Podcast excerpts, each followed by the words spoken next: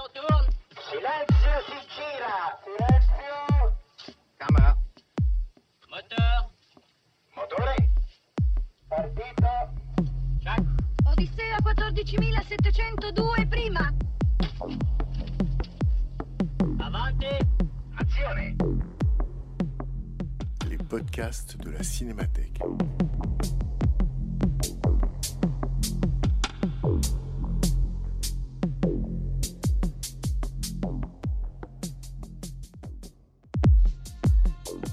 L'occasion de la rétrospective Éric Romer que lui consacrait la Cinémathèque française en janvier 2019, rencontre avec Ariel Dombal, Rosette et Amanda Langlais à propos de Pauline à la plage. Dialogue animé par Frédéric Bonon.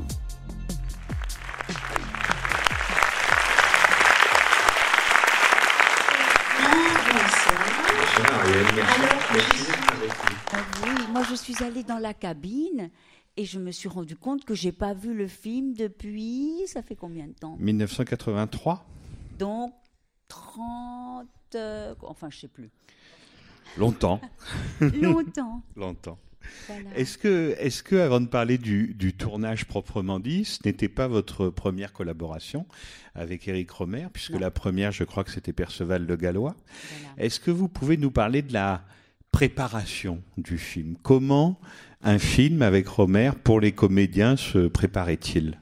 Voilà. Alors pour Perceval le Gallois, ben, je ne sais pas si vous l'avez vu, mais c'était un film tellement stylisé, tellement spécial, qu'on a travaillé beaucoup la musique, les costumes, la gestuelle.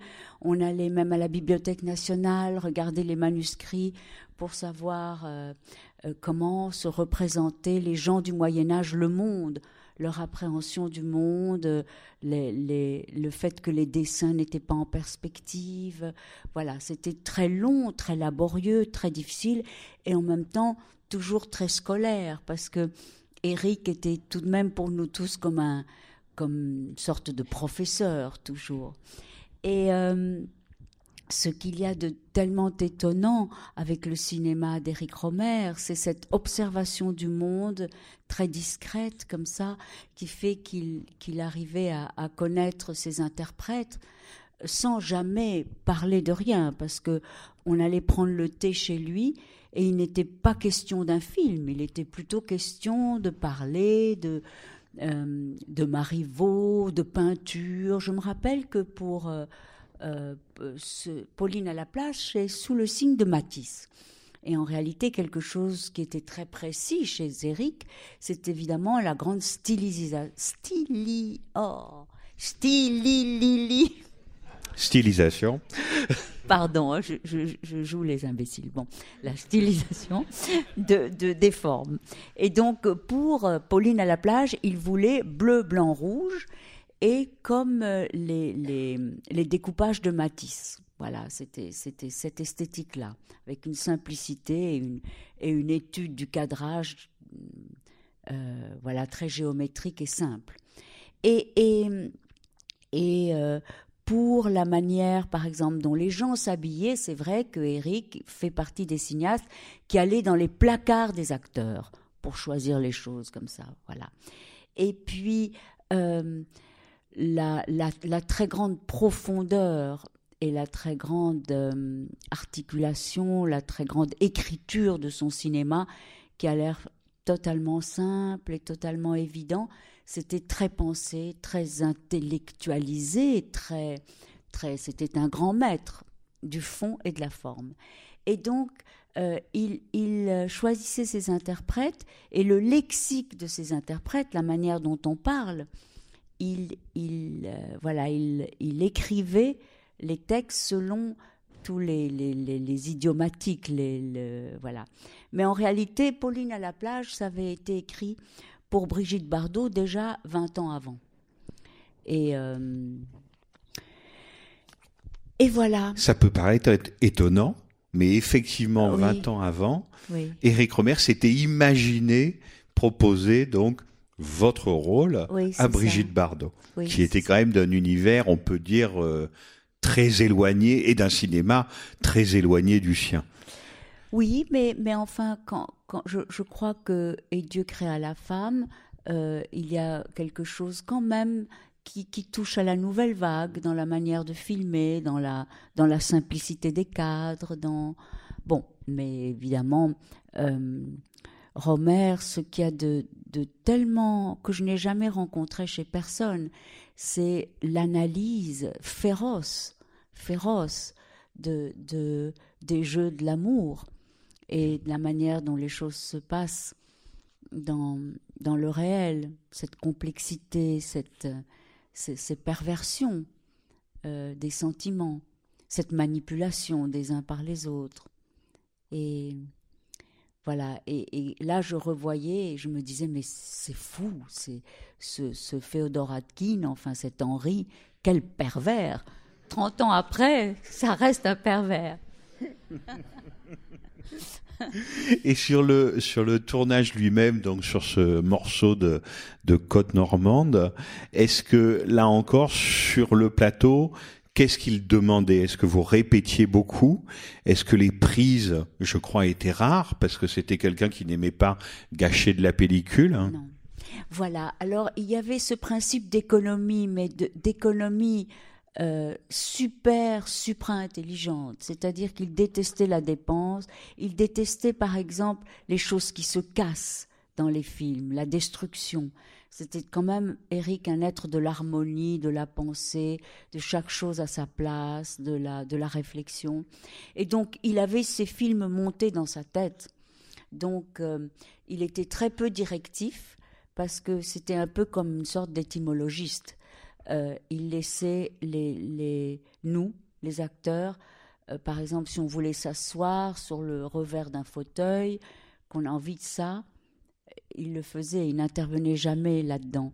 Ce qui fait que la géométrie de l'espace était très calculée, il savait vraiment ce qu'il voulait, mais nous, il nous laissait comme si on inventait les choses. Or, on ne les inventait pas du tout, c'était très écrit. Très écrit. C'était très écrit et en même temps, une fois, je lui avais montré la photo pour lui montrer, c'était pas son sujet de conversation, c'était pas le genre de la maison, mais je lui disais quand même, vous représentez l'amour physique. Et donc, regardez Féodor Atkin et Ariel Dombal dans les, dans les bras l'un de l'autre au petit matin après leur nuit d'amour. Et il m'avait dit très vite, comme il faisait, ah oui, mais ça, ce sont les acteurs qui ont inventé cette posture. Ah oui, c'est posture effectivement très belle oui. et plutôt très érotique qu'on regarde donc à travers la fenêtre. Voilà, c'est ça. Mais moi après, je, je, quand euh, j'étais furieuse de, de, la posture et je trouvais que c'était totalement prétentieux d'être comme ça. Enfin bon, mais mais voilà. Mais avec Eric. Euh, euh, c'est-à-dire qu'il allait jusqu'au bout de, de, de, nos ridicules. C est, c est, je me rappelle que Pascal Augier, euh, à l'époque, cette adorable actrice, euh, avait, avait pris une, une, manière de parler. Elle disait tout le temps Tu vois ce que je veux dire? Eh bien, il avait semé des Tu vois ce que je veux dire dans le texte très écrit. Voilà. Et, et moi, par exemple, toute, toute cette espèce de. Tout à coup, je parle de l'amour et je veux brûler d'amour, brûler d'amour, brûler d'amour, etc. Je disais, mais non, c'est ridicule, je veux pas dire ça. Brûler d'amour, brûler d'amour autant de fois, c'est ridicule, c'est bon. Et il était euh, intraitable là-dessus. C'était écrit comme ça et ça devait être comme ça. Et sur, euh, sur le système presque de la prise unique, parce que s'il faisait très, très peu de prises, oui. ça veut dire que la tension est quand même extrême parce que quand il y a beaucoup de textes et que les prises durent, durent, Oui. se tromper, ça veut dire qu'on met la prise à la poubelle. Donc Voilà. ça a impliqué quand même une façon de travailler très particulière. Ah, oui, oui, oui, absolument. C'est-à-dire qu'il ne voulait pas qu'entre le réel et la fiction, on sente le moment. Euh, il fallait que tout ait l'air. D'ailleurs, il était faussement maladroit. Euh, Par exemple, il- le clap, il le mettait à l'envers, etc. Il faisait trois petits pas en avant, puis trois en arrière. Voilà. Parce que les choses devaient rester dans la légèreté. Il ne fallait pas qu'on soit intimidé pour garder cette espèce de, de, de, naturel, de naturel littéraire, mettons. Et, euh, et ce qui est vrai que dans les films de d'Eric, on n'a pas du tout euh, l'impression de jouer. Et pourtant, c'est très joué, très pensé, très, très écrit. C'est- ça qui est peut-être le plus fascinant. Vous parlez de naturel littéraire. L'expression Oui. paraît très juste. Parce que comme tous les grands cinéastes, la façon qu'ont ces comédiens de jouer est très stylisée. Mais Oui. même chez les cinéastes extrêmement réalistes, mettons Piala, c'est tout aussi stylisé. C'est-à-dire que ce qui compte, c'est d'avoir un système de représentation. Et lui, c'était ça, son système. Alors il y a quelque chose, et je le constatais dans la salle, et moi-même d'ailleurs je riais, c'est que ça peut déclencher le rire. Mais Ah je oui. crois que ça ne le dérangeait pas du tout, parce que par exemple, Pascal Grégory, Oui, il est jaloux oui. à la première seconde où il voit Féodor Atkin Oui, sur la plage. Et ça se sent. Et Oui. donc, dans la salle, ce soir, on s'est mis à rire. Oui. Tellement il se consume de jalousie. On sent qu'il se tord les mains, qu'il est, Oui. qu'il est furieux. Et donc, c'est un jeu assez, assez outré en même temps. Enfin, on peut pas dire que ça soit, que ça soit un jeu comme ça, très, très naturaliste. Vous en faites, quoi. Vous en faites même plutôt beaucoup, les uns et les autres. C'est vrai, c'est vrai, c'est vrai. Et euh, euh, on, peut dire qu'en même temps, il n'aimait pas l'idée de l'acteur chevronné non plus. Et il n'aimait pas les habitudes théâtrales d'une certaine époque, parce que la manière de jouer euh, des, nous, les acteurs, eh bien, euh, bien entendu, enfin, on cite toujours les choses les plus évidentes, comme Sarah Bernard qui joue l'aiglon, etc., ou, ou toute cette manière de jouer même dans les années 60, 50. Chaque époque a ses codes. Et euh, lui, ce qu'il ne voulait pas, surtout, c'est les gens qui auraient été dévoyés par euh, les cours de théâtre et qui, dont le naturel, dont la grâce euh, innée aurait été transformée. et puis bon, les cours de théâtre, bien entendu, moi j'en ai, j'en ai fait, j'ai appris à dire à la musicalité de Racine ou de, ou de Marivaux ou de Molière. Ça m'a appris beaucoup de choses, les cours de théâtre. Mais quand j'ai rencontré Eric, j'en avais pris très peu. Et, euh, et c'est probablement ce qu'il aimait en moi, c'est-à-dire euh, quelque chose de pas encore façonné. Comment ça se passait sur le tournage avec le directeur de la photographie? Parce qu'il faut parler de lui, Nestor Almendros, qui était une immense star de la, de la photographie à l'époque, parce que c'est un Cubain d'origine, il avait travaillé en France, beaucoup avec Truffaut, beaucoup avec les gens de la Nouvelle Vague, et puis il est parti aux États-Unis. Et aux États-Unis, il a fait Les Moissons du Ciel, je pense que certains dans la salle connaissent le film, de Terence Malick, où il a fait une des plus belles photographies en lumière naturelle du monde. Oui. Et donc quand il revient là pour faire Pauline à la plage, c'est le retour de Nestor Almendros dans le cinéma français, mais auréolé de cette gloire américaine. Comment ça se passait avec lui? Comment justement il a composé ce qui a l'air si simple, Oui. mais en fait ce qui est tellement travaillé et tellement composé? Oui, parce que Eric euh, n'aimait pas le- toute cette emphase de, de la cinématographie, euh, même à l'époque. C'est-à-dire qu'il n'aurait jamais eu des grands arcs, des immenses. Il travaillait avec rien. L'équipe était microscopique, presque euh, invisible. Voilà. Et Nestor, en effet, sur le film de, de Malik, il y avait huit caméras, c'était des, des mouvements d'appareils complexes dans tous les sens, etc. Et c'était le grand film hollywoodien avec beaucoup, beaucoup d'argent, etc. Mais in fine, euh, Nestor euh, avait euh, suffisamment de raffinement et de, et, et de, de très, très grande euh, habileté pour savoir que les films d'Éric, c'était une image aussi forte et, et, et aussi cinématographique, si ce n'est plus, que, bon, bien que Malik, c'est vraiment toujours très beau mais, et très étudié, mais, mais Eric aussi, et c'est des formes de beauté euh, tellement réfléchies. D'ailleurs, Eric a écrit Le goût de la beauté, et c'est un livre admirable. Et Eric, c'était, et ça Nestor le savait, c'était quand même une réflexion très profonde sur ce que veut dire un cadre, un mouvement d'appareil, euh, le- les focales, tout ça. Il n'aimait pas, par exemple, les choses qui dépassent 50 mm. Il n'aimait pas les effets de cinéma.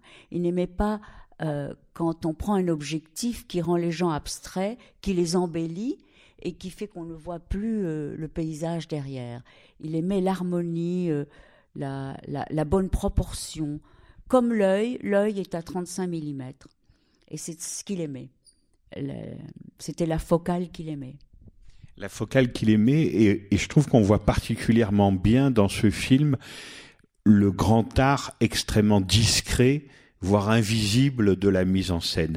Est-ce que vous avez déjà vu avec d'autres metteurs en scène quelqu'un, un cinéaste, qui soit aussi précis sur la composition de son cadre et le déplacement des personnages? Non, jamais, parce que parce que parce qu'il y avait une simplicité incroyable, une simplicité, la beauté qui doit euh, partir vers le plus simple. C'est là où serait la beauté, et non pas dans l'accumulation. Mais il était extrêmement tatillon sur tout. Par exemple, s'il y avait trois pommes et une espèce de cruche, si on avait le malheur de, d'arranger, de pousser la cruche et d'arranger les pommes, il, il aurait été très fâché. Et je me rappelle que dans L'Arbre, le maire et la médiathèque, on tournait dans une bibliothèque et à un moment donné, je vois une prise. Alors je prends un livre et je la mets face à la prise en me disant, tiens, ça sera plus joli. Et alors il m'a dit, mais non, non, non, non, il ne faut pas toucher les décors, etc. Il était très énervé. Et il a remis le, le livre tel qu'il était et la prise visible. C'est-à-dire que le réel, le réel est tellement fort, il se suffit à lui-même et il ne faut pas essayer de faire du joli avec le réel. Et en même temps, pour les comédiens, si le texte était appris au rasoir, Oui. ils ne détestaient pas l'accident et l'imprévu. Peut-être parce que l'accident et l'imprévu Voilà, font partie du réel. voilà, exactement. Ça, l'accident était même éminemment souhaitable parce qu'il y avait cette espèce de maladresse qui fait l'humanité et qui lui plaisait. Capter ça. Et au début du film, justement, quand vous parlez de vous, vous consumer d'amour, Oui. il y a un moment où, où visiblement vous- vous êtes vous vous êtes trompé. Enfin, il y a quelque chose qui Oui, bien sûr. et c'est et au contraire, il vous a fait signe de continuer. Exactement. Et, et donc, c'est-. Alors après, je fais comme ça et tout ça, je me trouvais ridicule. j'étais furieuse. Mais il m'a dit écoute, c'est comme ça, c'est très bien comme ça, et puis c'est tout. Donc, euh, voilà, je suis rentrée dans ma coquille. C'était ça qu'il voulait. C'était ça qu'il voulait. Et quand, vous, quand vous dites ne pas faire cinéma, c'est très frappant aussi dans, dans ce film-là parce que c'est la plage. Et sur la plage, il y a des gens. Oui. Et en fait, on voit bien que tout est fait, non pas pour que les gens ne dérangent pas le tournage, Oui. mais pour que le tournage ne dérange pas les gens. Ce- Ce qui est Absolument. quand même quelque chose d'un peu différent. Oui. Et on sait bien, même quand on voit arriver une équipe de cinéma en bas de chez nous, à Paris, ça arrive, qu'une équipe de cinéma, c'est un peu Ah oui. impérialiste, quoi. Voilà, ça voilà, arrive voilà, avec. Des, des camions, des voitures, ils bloquent les rues, on n'a plus le droit de bouger. On a l'impression que Romer, là, sur une Ah oui. plage, c'était exactement l'inverse. Voilà, voilà, voilà. Et il détestait justement cette forme d'intimidation euh, avec les avec les, les, les, les assistants, l'assistant de l'assistant, les grosses équipes qui arrivent en terrain conquis. Ouais, le camion, le truc, les ventouses et tout ça. Et, et il détestait toute, cette forme d'intimidation, euh, les caravanes, les acteurs qui veulent avoir la plus grande caravane, toutes ces histoires-là. Ça, c'est sûr que avec Eric, c'était pas ça du tout. On vivait chez l'habitant. Et euh, voilà, et tout était, tout était matière à, à, à essayer de capter ce réel, cette grâce du vrai, et ne pas mettre de la technique et des, et des hiérarchies et des intimidations des uns par les autres, parce qu'il faut savoir que, que euh, les, uns- les, enfin, les équipes de cinéma, c'est des rapports de force terrifiants. euh, euh, voilà, il y a toute une hiérarchie, et puis euh, c'est comme un, comme une ville qui se fait autour des films, et qui fait que les acteurs sont très isolés. Et voilà, avec Eric, non, entre le réel et le tournage, c'était très tenu. C'était comme une architecture de verre. Voilà. Et par ailleurs, sur votre personnage, sur Marion, ce qui est fascinant, comme souvent les personnages romériens, que ce soit des hommes ou des femmes, c'est que on a presque le sentiment qu'elle a la préscience du malheur qu'elle va lui arriver. C'est-à-dire que elle va se jeter à la tête de l'homme qui Oui. va le plus la négliger ou la dédaigner. d'une certaine bien façon. sûr, bien sûr, parce que parce que en même temps, euh, Eric est quelqu'un qui vient vraiment de la littérature. Eric est quelqu'un qui a qui a lu et Bataille et Sade et Marivaux et Molière et voilà. Et il sait très bien qu'autour du désir, le désir c'est pas un truc innocent. Et très souvent, on désire exactement la personne qui va vous faire le plus de mal. Et et et, et dans la vie, euh, je me rappelle qu'Eric était toujours affolé des aventures qui, qui, arrivaient à, à, ces actrices. Il, il, avait peur pour elles. Il avait peur pour elles. Et, euh, et je pense que moi, il me voyait comme quelqu'un qui se jetterait toujours sur la personne la plus féroce et la plus mal faite pour elle. Voilà. Et de ce point de vue-là, Féodor Atkin oui. est irrésistible. mais vraiment irrésistible. Oui, c'est ça. Et de son point de vue, Pauline a bien raison de le trouver antipathique. Parce qu'il n'est Oui. pas très sympathique, effectivement. Non, non, il mais il est très séduisant. Voilà. Ce qui n'est pas tout à fait la même chose. Mais, mais chez Eric, il y avait, il y a la même chose chez la collectionneuse. Il y a quand même des, comme chez la Bruyère, des caractères, des caractères. Et il y avait un ami, mais vous l'avez connu, qui était un, un scénariste très brillant, dont toutes les, femmes étaient folles d'amour, qui était très arrogant, comme ça, avec des poses et tout, qui, qui jouait au piano, comme ça, du Chopin et tout ça, puis il buvait. Et puis à- à- après, il se couchait à moitié sur le piano et tout ça. Et, et, et toutes les femmes étaient oh, oh là là, oh Et tout, voilà. Et tandis qu'il y avait l'autre personnage, euh, harmonieux, intelligent, gentil, prévenant, gracieux, plein de qualités, qui était là intimidé dans un coin et qui n'avait aucun succès. Et, et qui était pourtant la personne valable, tandis que l'autre était un fripon, une canaille. Et, et, et voilà, et, Eric a toujours eu ces figures-là. Alors on peut, on peut dire son nom parce que c'est quelqu'un qui a été important, c'est vrai, dans, dans l'histoire de la nouvelle vague et donc dans l'histoire du cinéma français. Il s'appelait Paul Gégoff. C'était le grand ami de jeunesse d'Éric Romer. Il a été le scénariste des meilleurs films de Claude Chabrol, des grands Chabrol des années 60 et 70. Voilà. Il était très paresseux, très alcoolique, Oui, très buveur, très bon écrivain, très bon. très bon scénariste, Oui. homme à femme. Oui. Et je pense que Romer, qui était un introverti, Oui. évidemment, comme tout le monde, était fasciné par son contraire. Donc il était absolument fasciné Absolument. par Gégoff. Et Gégoff, c'est beaucoup Henri dans le, dans le film, c'est-à-dire le personnage de Féodor Atkin. Voilà, je, peux tout de même dire une sorte, d'a- pas d'anecdote, de tragédie, mais maintenant que le temps est passé, on peut le dire. Mais euh, moi-même, j'ai connu Paul Gégoff un petit peu et je lui ai présenté, et je l'ai vraiment poussé dans ses bras, euh, euh, bon, une, une jeune actrice. Et Paul Gégoff était terrible avec les femmes et il arrivait à les exaspérer au plus haut point et en même temps à être irrésistible. Et cette jeune actrice que je lui ai enfin présentée euh, a fini par le tuer. Donc euh, oui, oui, c'est une chose qui a été tragique. Non, non, mais Oui, c'est vrai. C'est vrai, Oui, oui. c'était une jeune comédienne suédoise. Elle est devenue Voilà. sa femme oui, et elle l'a poignardée. oui, oui. Voilà, et c'est comme ça qu'est mort. Je c'est savais pas que c'était vous qui lui aviez présenté Ariel. Oui, Ça, c'est. Je, crois- je croyais bien connaître l'histoire, mais pas avec, pas avec, pas avec Oui, ce détail. Oui, oui, voilà. c'est moi qui lui ai présenté. Et, et, et voyez, j'avais dit à l'un, mais tu es tout à fait faite pour lui, et j'avais dit à l'autre, mais il est exactement ce qu'il te faut. C'était vrai, mais c'était fatal. Voilà. Et c'est un peu, comment on dit, l'éminence grise de la nouvelle vague. C'est-à-dire Oui, qu'il a énormément influencé Chabrol. Oui. Chabrol avait coutume de dire. euh, il m'a beaucoup aidé dans mes relations avec les femmes à cause de sa oui. désinvolture et à cause de sa cruauté, Oui. parce que Chabrol était beaucoup plus coincé. Il a beaucoup influencé Eric Romer. Oui. Celui qui n'a pas du tout influencé, peut-être parce que c'était déjà un homme à femme, c'est François Truffaut. Ah oui, François visiblement pas d'influence sur lui. Mais, Mais Godard l'aimait bien. Godard beaucoup, Godard, Godard, énormément, Godard énormément. Oui.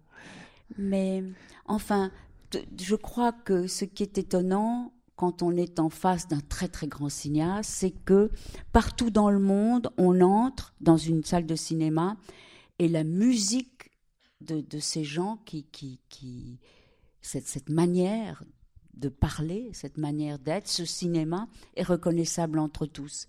Et c'est un cinéma très international, alors que c'est extrêmement local comme et euh, c'est tellement fort, c'est un si immense cinéaste.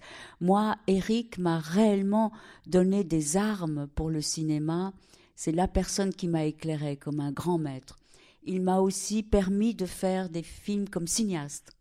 C'est lui qui m'a dit, écoute Ariel, la technique cinématographique, ça s'apprend en un quart d'heure. C'est comme un appareil de photo. C'est pas parce que tu as un appareil de photo que tu. Mais la technique, il ne faut pas être jamais intimidé par la technique. Ce n'est pas ça qui compte. Et, c'est une phrase merveilleuse parce que euh, j'ai fait mon premier film, j'ai réalisé mon premier film Chassé croisé à l'âge de 22 ans. Et c'est grâce à Eric que j'ai eu l'audace de le faire parce qu'il m'a dit le cinéma n'est pas un outil intimidant. Mais peut-être parce que on peut le dire autrement, mais je pense qu'il l'aurait dit à peu près comme ça.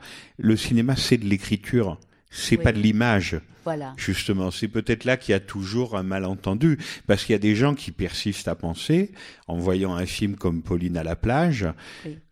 que c'est du théâtre filmé, que ça n'a pas d'intérêt, Voilà, parce que c'est pas de la belle image bien léchée, Non. etc. Mais c'est de l'écriture pure, c'est Oui. tout à fait autre chose. Voilà, exactement, exactement. C'est une pensée tellement formelle, tellement précise, tellement intelligente. Quel plan doit succéder à quel autre Quelle est la durée quelle est, quelle est la forme de la plus grande simplicité qui mène à la plus grande efficacité Pas des filtres, des machins, des trucs, des zooms, des, des, embellissements. Rien de tout ça. Rien de cette écriture-là. Et par ailleurs, alors on peut parler un peu de l'accueil du film à l'époque. Ça avait très bien marché en France. C'est un film de Romer qui avait plutôt bien fonctionné. Euh, on est en période pré-César. Je pensais à ça tout Oui. à l'heure. Ils ne se sont jamais intéressés à lui. Non, jamais. jamais, jamais. C'est quand même étonnant. Oui, C'était oui. un des plus grands cinéastes Oui, français, reconnu, comme vous le disiez, à l'international. Pauline à la, à la plage a fait plusieurs millions de dollars de recettes aux États-Unis. Et en revanche, en France, pour les Césars ou les récompenses, Rien, rien. tout ça n'a jamais existé. Non, non. Et alors, quand même, le critique du Figaro avait écrit à l'époque, Claude Bénière, il avait écrit C'est le film le plus stupide de l'année 1983. Oui, c'est ça. Et Pour- moi, non, mais pour bien dire que ça n'allait pas de soi, tout ah ça. non, ça n'allait pas du tout de soi. Et moi, on avait écrit sur moi, euh, elle n'a rien au-dessus du bikini. Alors, vraiment, sympa. oui, c'était super sympa. Non, mais c'est vrai que ça m'avait vraiment fait pleurer à l'époque et tout ça. Et on dit toujours oui, Ariel Dombal, c'est une romérienne. Alors euh, bon. Et finalement, Pauline à la plage, justement, euh, ça ne m'a pas apporté aucun rôle en France et aux États-Unis. Ça- tout à coup, j'ai eu plein de demandes grâce à Pauline à la plage. Voilà, Parce que les insensé. Américains, eux, avaient vu Pauline Oui, à la plage. oui, oui. C'est- étrange, mais c'est vrai que c'était un, un cinéma tellement fort que bon. Mais peut-être que les gens veulent poser des questions. C'est ce que j'allais faire, leur passer, euh, leur passer le micro. À propos de choses fortuites, je m'intéressais à ce chien qui, pendant euh, une scène où je crois, il y a, je ne sais plus qui sont les protagonistes, qui a l'air de regarder longtemps dans la maison de Henri. Est-ce que c'est arrivé de façon fortuite? Oui, voilà, c'est arrivé de façon fortuite. Et Eric n'aurait évidemment jamais voulu qu'on touche le chien, devait être là tel qu'il est apparu. C'est comme il y a des choses qui, dans la vie, on ne peut pas mettre en scène. On ne peut pas mettre en scène les nuages, par exemple. Pourtant, ils sont là. Eh bien, un chien, pour Eric, c'est comme un nuage. Il est là, il faut le filmer, ça fait partie du réel. Et euh, d'ailleurs, dans l'arbre, le maire et la médiathèque, euh, à un moment donné, euh, nous, étions dans, une scène, aussi avec Pascal Grégory et moi-même, et puis il y a un berger avec des moutons qui est arrivé. Et au lieu, dans n'importe quel film normal, on aurait dit couper, etc. Ou alors on aurait mis en scène les moutons, qu'ils arrivent au bon endroit, tel endroit, etc. Là, non, on- les moutons sont arrivés, il y a eu une sorte de des vrais bergers qui ont des, des- des- voilà, et puis il a laissé ça, et ça donne vraiment quelque chose d'étonnant, quoi. Prendre du réel ce qu'il a de magique, ne pas interférer, ne pas mettre en scène euh, quelque chose qui, voilà, un, un- un chien en plus c'est difficile à mettre en scène. C'est vrai. Oui, j'ai une, question très simple. Est-ce que euh, vous pourriez nous dire comment Romer justifiait l'absence de musique dans son film? Oui. Alors, euh, moi, il m'a fait chanter quelquefois dans les films. Et puis, bon, évidemment, Perceval le Gallois, c'était un film entièrement chanté. Et on a étudié euh, euh, non seulement Chrétien de Troyes, mais la, la mélopée, la mélodie, le- les phonèmes euh, de, de, de, de toute la pros, ah, zut, Prosodie. prosodie. Voilà, prosodie, prosodie. Et c'était extraordinairement complexe et difficile. On a travaillé de la musique pendant un an et demi parce que c'était un film musical. Mais un peu comme Godard, il n'aimait pas l'idée de l'orchestre caché. C'est quelque chose qui, lui semblait un artifice de cinéma. Pourquoi est-ce que tout à coup on entend de la musique? Où est l'orchestre caché? Et, et donc, euh, moi, très souvent, je me disais, mais ce serait tellement bien, j'aurais qu'à regarder par la fenêtre et on mettrait une mélodie, et on n'a plus besoin de rien faire. La, la musique fait tout pour vous, parce qu'elle vous emporte et elle est lyrique et belle. Mais chez Eric, non. Il y a la musique des gens qui parlent. Ça, c'est une musique qui est signifiante. Et il ne faut pas artificialiser avec une musique par-dessus qui, qui, qui laisserait, qui imposerait au spectateur un, un sentiment euh, tout à fait artificiel. On laisse le spectateur seul face à... C'est-à-dire que pour qu'il y ait musique admise, il faut que sa source soit visible. Voilà, et qu'elle Par soit exemple, logique. par exemple là, le fameux slow tahitien. Voilà, Voilà. exactement. Féodore Antin achète le disque, oui, il le voilà, met, ça. les jeunes gens refont le slow de la boîte, Voilà. mais on a la source de la musique dans le plan. C'est pas c'est pas l'orchestre caché. Non, c'est pas l'orchestre caché. Oui, j'avais une petite pensée pour cet acteur de notre génération là, euh, qui fait euh, Sylvain et qui s'appelait Simon de Labrosse et qui, qui a joué avec Téchiné et avec Takela, le film sur les cinéphiles. Si, on- si vous pouvez dire quelques mots. Et je pense aussi qu'il y a deux. Non, Tout alors, à l'heure, ça a été. attends, non, non, non, oui, non. oui. D'abord Simon de Labrosse. Oui. Il s'appelle Simon de Labrosse et effectivement, il a eu une carrière euh, courte et il n'est pas mort bien vieux. Donc effectivement, Ariel, un souvenir de Simon de Labrosse qui qui joue le jeune Sylvain dans et, le film. et- eh bien, c'était vraiment quelqu'un d'étonnant, de, de, de- parce que ben, euh, parce que Romer avait toujours du mal avec les, les plus avec les hommes acteurs qu'avec les femmes dans ses choix. Et, et, et Simon de la Brosse, euh, euh, il lui a plu tout de suite cette espèce de petite gouaille comme ça, euh, radicale. Il jouait juste tout de suite. Il était tout, tout en, en- tout en air et en et très très mignon acteur. qui laisse même tomber le terme de bouffonne. Oui, avant la lettre. On n'entend pas souvent ça dans un film de Romer. Non, hein. non, mais ça, ça- ça- il, il avait pris ça déjà en, en- en banlieue. hein, c'est bouffon, parce que bouffon, ça a disparu pendant quatre siècles, quoi. Et puis c'est revenu par la banlieue. Ouais, bouffon. Ouais, ouais c'est ça. Ça, C'est vrai qu'il est très bien dans le film. il est très bien. Alors, il, il est mort, non. Enfin bon, je crois qu'il est un petit peu tombé dans, dans des excès. Et voilà. Et puis, je, après, il y a eu un accident. Il est mort sous une tente qui brûlait. Enfin, une chose horrible.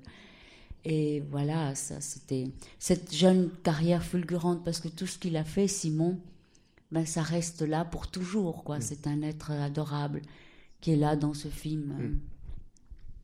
Merci beaucoup Ariel. Et, et moi simplement, tout à l'heure, Monsieur euh, Bonneau nous a dit qu'il y avait deux actrices dans la salle. Ça serait sympa que qu'on les voit.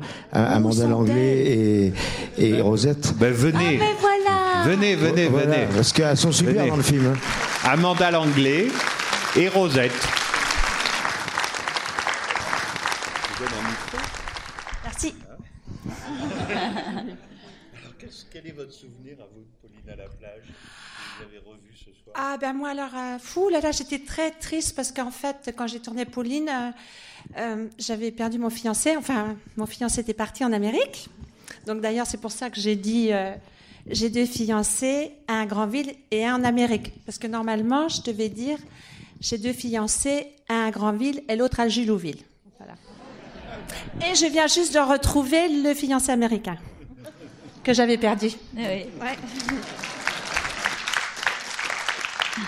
C'est vrai? Mais qu'est-ce que dit ton mari?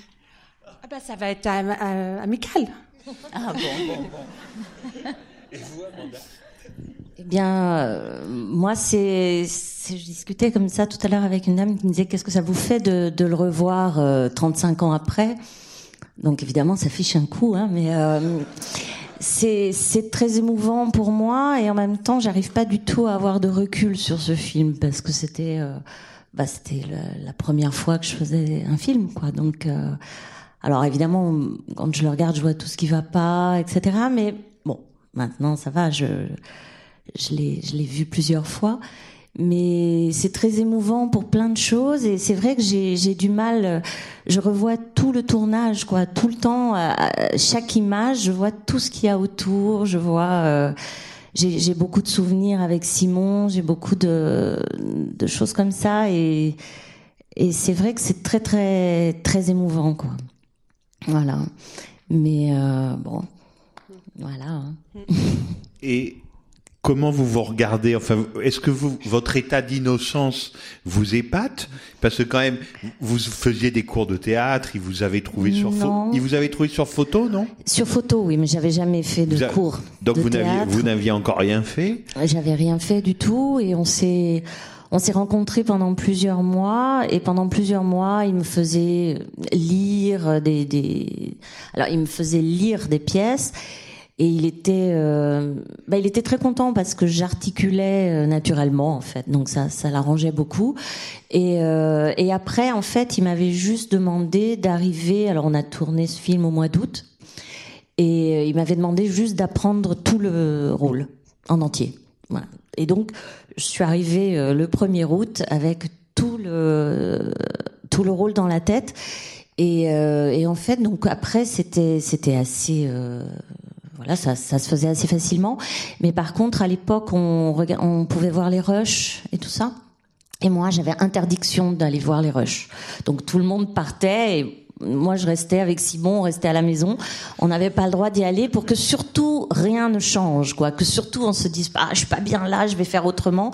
Et euh, voilà, donc il fallait qu'on garde toute cette euh, fraîcheur, si je puis dire euh, comme ça. Et euh, non, c'est c'est des grands. euh, ah, c'est un, grand moment quand même. Et ça faisait euh, une dizaine d'années que je l'avais pas vu, euh, donc enfin j'ai dû le revoir quelques quelques mois après sa mort en fait, mais c'est tout. Et, euh, et de me voir, ça me fait très très bizarre parce que je trouve que mon fils me ressemble et ça me fait bizarre. Mais bon.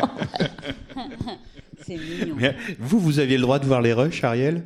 Non, moi, je n'avais pas personne. le droit. Non, non, là, on Personne. n'avait pas le droit. Non, non, Non. non, non. Et alors, Amanda, j'ai une question, mais alors, mais c'est une question, mais on vient de voir le film, donc on a ça en tête. C'est vrai qu'il y a cette blouse roumaine de Matisse. Tout à l'heure, j'ai dit votre chambre. C'est pas votre chambre. C'est la chambre que vous occupez chez Eh, Henri. mais c'était ma chambre en fait. Bon, alors voilà. Alors, alors, dormais là. C'était votre chambre du tournage. Voilà, Alors, il y a exactement. cette blouse roumaine de Matisse qui est derrière vous, et Ariel le rappelait, c'est vraiment la référence picturale du film. Mhm. Mais ça va encore plus loin. Et avec Romer, on se demande toujours si c'est le hasard ou, ou la maîtrise. c'est que cette dame sur la blouse roumaine, elle a les épaules qui haussent un peu comme ça. Ouais. Et elle rentre un peu sa tête dans les épaules. Or, c'est exactement la pose que vous prenez, comme par Oui. hasard, dans la scène du repas avec Pascal Grégory au restaurant. Alors, hasard ou direction d'acteur? Je sais pas, je, je, je pense que c'est que son choix s'est fait sur moi pour tous ces détails-là, en fait. Donc euh, après, euh, ce qui était assez rigolo, c'est que pendant des mois, donc je l'ai vu, jamais il ne m'a dit c'est vous que je vais prendre. Alors je, on se vous voyait tous les deux. hein. Et donc euh, jamais il m'a dit c'est vous. Et, et vraiment, peut-être au mois de juin, je lui dis, mais Eric, alors euh, je le fais ou pas le film Je fais quelque chose. Il me dit, bien entendu. Enfin, voilà, pour lui c'était évident, mais ça ne l'avait, il l'avait jamais dit, quoi. Et, euh, et donc je pense qu'il m'a choisi euh, pour tout ça. Il m'a choisi pour pour ma façon de bouger, pour ma façon de parler, pour et de me tenir comme ça, pour mes jambes, pour voilà, tout ça faisait partie de son choix. Après, euh, il a adapté les choses. Je sais pas. je sais pas. Et Ariel. Dombal, parce que vous étiez serpentine. Vous êtes serpentine. Et, euh, et, euh, et il a, enfin, il nous a beaucoup aimé, beaucoup appris. Euh, c'est vraiment quelqu'un qui, qui a marqué nos, nos destins très fortement. Moi, il m'a prise parce que j'étais marchande de roses. Donc là, j'ai vendu des bonbons à la place. Et mais vous avez fait vous aussi beaucoup d'autres films Oui. avec lui Oui. et même vos propres films, Oui. les aventures de Rosette que, que vous écrivez, il les a mis en scène pour Oui, vous. Voilà, et euh, donc avec Ariel, Amanda, Pascal Grégory, Féodor Atkin, Marie Rivière, enfin, et puis tous les autres. La cérémonie du thé, il y avait une euh, périodicité. Enfin, vous pouviez les unes et les autres débarquer chez Romer à partir de 5 heures de l'après-midi pour boire le thé. Non, non, non, on allait toujours avec rendez-vous. hein. Ah, Ariel. Oui, oui, toujours avec des rendez-vous, mais ça pouvait être des rendez-vous quotidiens. et, et- et ce qui était merveilleux, c'est qu'on parlait rarement de cinéma. On parlait pas de cinéma. On parlait beaucoup de littérature, on lisait des choses, des poèmes, de, musique aussi. Il nous faisait entendre toutes sortes de... Il, il jouait un peu au piano, il était très fier. Il avait appris, il était fier d'avoir appris l'allemand à l'âge de 70 ans et d'avoir appris la musique aussi très tardivement. Et euh, voilà, il jouait un peu du piano. Moi, je voulais, euh, je voulais ajouter parce que ça, j'y ai beaucoup pensé ces derniers temps que je l'ai rencontré donc j'avais 14, euh, 14 ans. Et donc évidemment, j'avais pas tout à fait le même euh, le même rapport avec lui, mais à, il devait avoir à peu près une soixantaine d'années quand je l'ai rencontré. Et euh, il a, il m'a toujours, euh, j'allais dire, considéré comme une grande, quoi. Je sais, enfin, je sais pas comment on peut, je sais pas si vous vous souvenez de vos 15 ans, euh, voilà, aux uns aux autres, mais on n'est pas, euh, bah, on n'est pas bien fini, on sait pas trop, on, voilà, on, se demande un petit peu où on va. Et moi, j'étais quand même très très impressionnée quand je l'ai rencontré. Bon, j'avais vu qu'un film, j'avais vu Le Genou de Claire, mais enfin bon, j'avais quand même en- entendu parler de lui. Et et je dirais, il m'a toujours considéré, voilà, comme égal à égal. Et finalement, dans ma dans ma vie après, ça a été toujours, euh, ça a été très important en fait, parce que ça m'a aidé vraiment à me à me constituer, à avoir, euh, alors je dirais pas une confiance en moi, parce que j'ai pas une confiance en moi absolue, mais à ce moment-là, en tout cas, ça m'a permis d'être euh, d'être complètement moi. Et euh, et c'est pas si fréquent que ça, quoi. Voilà, c'est pas si fréquent quand on a 60 ans de considérer euh, des, des, des, des jeunes gens. Mais d'ailleurs, c'est parfaitement intégré dans le film parce que dans le film, vous n'êtes pas la petite cousine, la petite gamine. Féodor Atkin, aussi odieux soit-il dans son genre, il vous dit. Soyons clairs, je suis un homme, tu es une femme et tu as de jolies jambes. C'est-à-dire que vous n'êtes pas une gamine avec les adultes dans le film. Comme Béatrice Roman, elle nous le disait quand elle était là pour présenter le genou de Claire, n'était pas la gamine du genou de Claire. Non, oui, sans doute aussi. Enfin, il y a, quelque chose. Mais d'ailleurs, cette, cette scène un peu particulière comme ça, elle, choque peut-être plus maintenant. Enfin, moi, j'ai présenté le film. euh, enfin, j'ai beaucoup présenté le conte d'été, mais pour Pauline aussi, où les gens me disent mais attendez, euh, qu'est-ce qu'il fait quoi?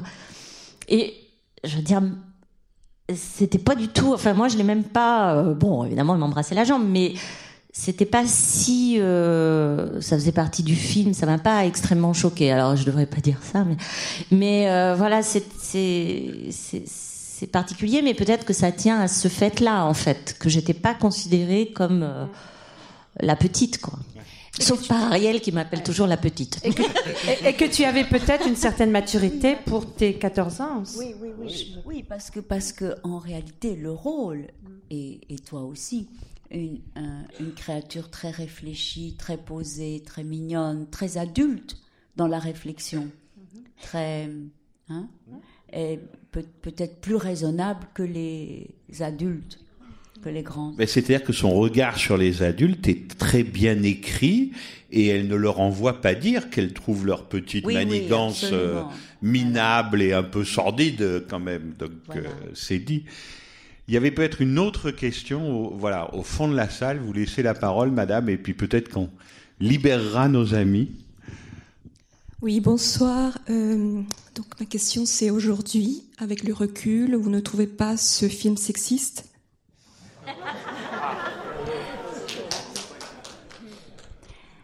Euh, Vous d'abord, je- vous avez le micro. hein. Bon, j'ai le micro, alors je réponds.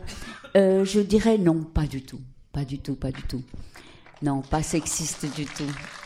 Non, non, c'est, c'est, vous savez, les rapports des hommes et des femmes, on a 21 siècles de, de, de oui, voilà, même plus, euh, voilà, qui sont là derrière nous. C'est extraordinairement complexe et ça dépend des époques, la manière dont euh, les hommes se comportent avec les femmes. On a connu pire. hein. Bon, de toute façon, les femmes, euh, bon, elles ont été extraordinairement rudoyées et elles le sont encore. Et, mais je trouve que, que le, film est, est au contraire un éclairage sur le rapport des forces psychologiques des unes et des autres, et de ce qu'on attend de l'autre, et de la manière dont on se trompe, et et est le, euh, quelle est l'éternelle grande aventure qu'est le rapport homme-femme, qui est d'une chose d'une complexité absolue. Moi, je ne le vois pas du tout sexiste, euh, le film. Et toi? Non, non, non, pas du tout. Non, non, non. Ça me vient même pas à l'idée de penser que c'est sexiste. Non. Et moi non plus, je pense pas. Mais je le pense pas parce que je, je, je- enfin, Eric a toujours eu un, un rapport avec les, avec ses actrices tellement, euh, tellement affectueux, euh, ré- enfin, comment dire, Délicat. délicat, euh, respectueux. Voilà, c'était ça, respectueux, etc. Que, voilà, après, je, je, je le, moi non plus, je le vois pas comme ça. Mais bon, après, c'est Oui, le rapport qu'on a peut-être avec lui. En gros, c'est pas le, le metteur en scène où il faut coucher avec lui pour jouer dans les films. non. genre, on, on, on dit des noms, genre François Truffaut. C'était pas, c'était pas le même genre. Et en même temps, ce, ce que dit Madame, cette, cette question-là, on peut en parler très tranquillement. Pendant toute la carrière d'Éric Romer, ça a été un reproche parfois lancinant. C'est-à-dire qu'il n'était pas considéré, peut-être à cause de son art de la maîtrise aussi, mais que il n'était pas considéré effectivement comme le plus féministe des, des cinéastes, et c'est quelque chose qui lui a été, qui lui a été parfois reproché, c'est vrai. Bon, si vous voulez développer, Madame, mais je peux pas le faire à votre place parce que vous n'allez pas me croire, donc. euh, Oui, peut- peut-être que vous pouvez nous dire qu'est-ce que vous soupçonnez de de- d'antiféministe ou de. C'est les portraits de femmes ou les rapports, la manière dont on est regardé ou. Ma- Madame va nous dire un peu plus. Oui, euh, je pense que c'est un film qui tourne autour euh, du désir masculin, que vraiment tout, autour, tout tourne autour du- de ce désir masculin dans des différentes générations, à travers des différentes générations, le petit garçon, donc le plus jeune et le plus vieux, et qu'il y a toutes ces femmes-là qui sont jugées par euh, leurs jambes. Et donc, euh, bon, je pense qu'il y, a- il y a des scènes aussi, à mon avis, assez euh, pornographiques, où vraiment euh, il y, a, il y a le corps de la femme qui est là juste pour être désiré et, et la femme qui est réduite à son corps. Et je trouve aussi que donc la scène où il y a Pauline qui a 14 ans et 15, que 15. et que et que lui euh, vraiment, je ne pensais pas que qu'on allait oser faire cette scène. Je j'avais peur que le fait qu'elle reste là, déjà qu'elle décide de rester là après ce qu'elle vient d'apprendre. Déjà ça, je trouve assez euh, bizarre. Et ensuite que là, en dormant, lui, il s'approche à lui embrasser la jambe et qu'elle le prenne avec naturalité. Elle a 14 ans et montrer ça dans un grand écran. Aujourd'hui, qu'on parle justement de consentement, euh, à 14 ans, on peut pas dire, ok, on avait euh, l'image d'une d'une femme déjà à ses 14 ans, très mature. Vous avez vu, madame, qu'elle lui dit pas OK, hein Et il respecte ce choix.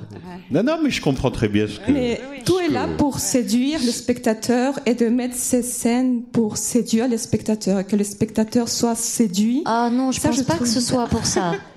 Je Voilà, pense pas c'est que mon la- opinion. Je pense pas que la scène soit là pour euh, séduire le spectateur, parce qu'à la limite, il aurait, euh, il aurait pris une des autres filles, je pense. Mais euh, comment dire? Alors, pour d'une, pour, pour vous rassurer, vous savez, quand on a fait la scène, j'étais pas toute seule avec lui, donc ça va. C'était, il m'est rien arrivé. Mais euh, comment dire? C'est, c'est. euh, non, je pense pas que. Je, je pense que ça servait son propos surtout. C'était, c'était surtout ça. Et par rapport au fait que vous parliez que ça parle du désir euh, masculin. Bon, après tout, c'était un homme, hein, c'était pas une femme, donc il parle peut-être de, de choses qui le, qui le concernent. Mais, euh, mais moi, je trouve qu'au contraire, les femmes dans ce film ont plus la main, elles disent les choses, elles, elles expliquent leurs euh, leurs choses, leurs refus, leurs euh, leurs pensées. Et finalement, euh, même si on va voir les femmes dans toute leur euh, subtilité, c'est plutôt les hommes qui sont ridicules, moi je trouve, dans ce film. Ouais. Voilà. Tout à fait.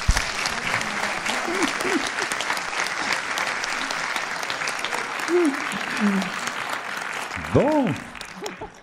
Eh bien, après, on dira pas qu'on parle de rien. Euh, Est-ce qu'il y a une autre question? Bon, bah écoutez, merci. Là-bas? Pardon. Allez-y, allez-y, madame, on vous apporte un micro. Levez le bras, levez le bras. Oui, voilà. Euh, je voulais juste dire qu'il me semble aussi que les hommes sont très, très sexy dans ce film. Euh, merci.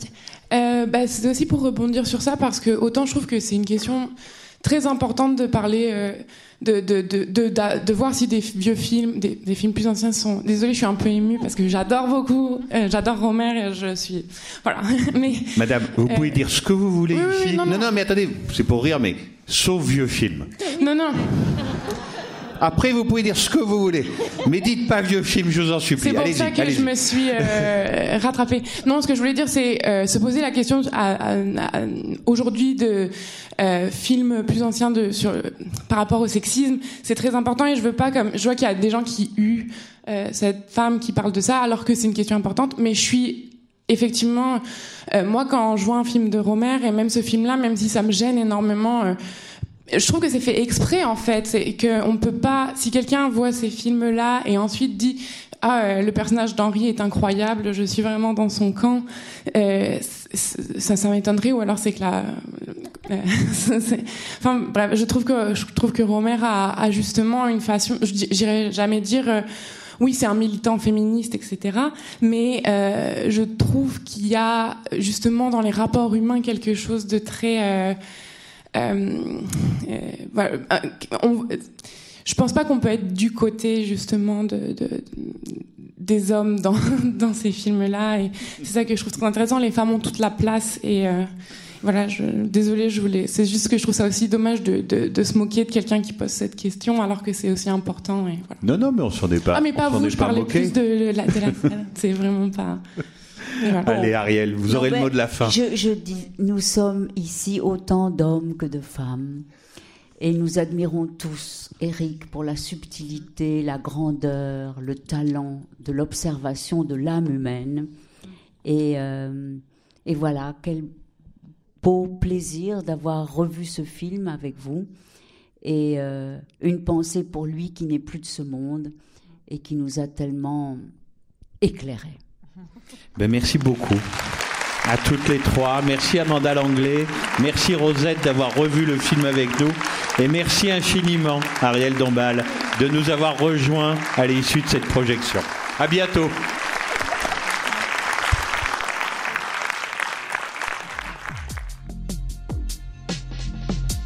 C'était les podcasts de la Cinémathèque française.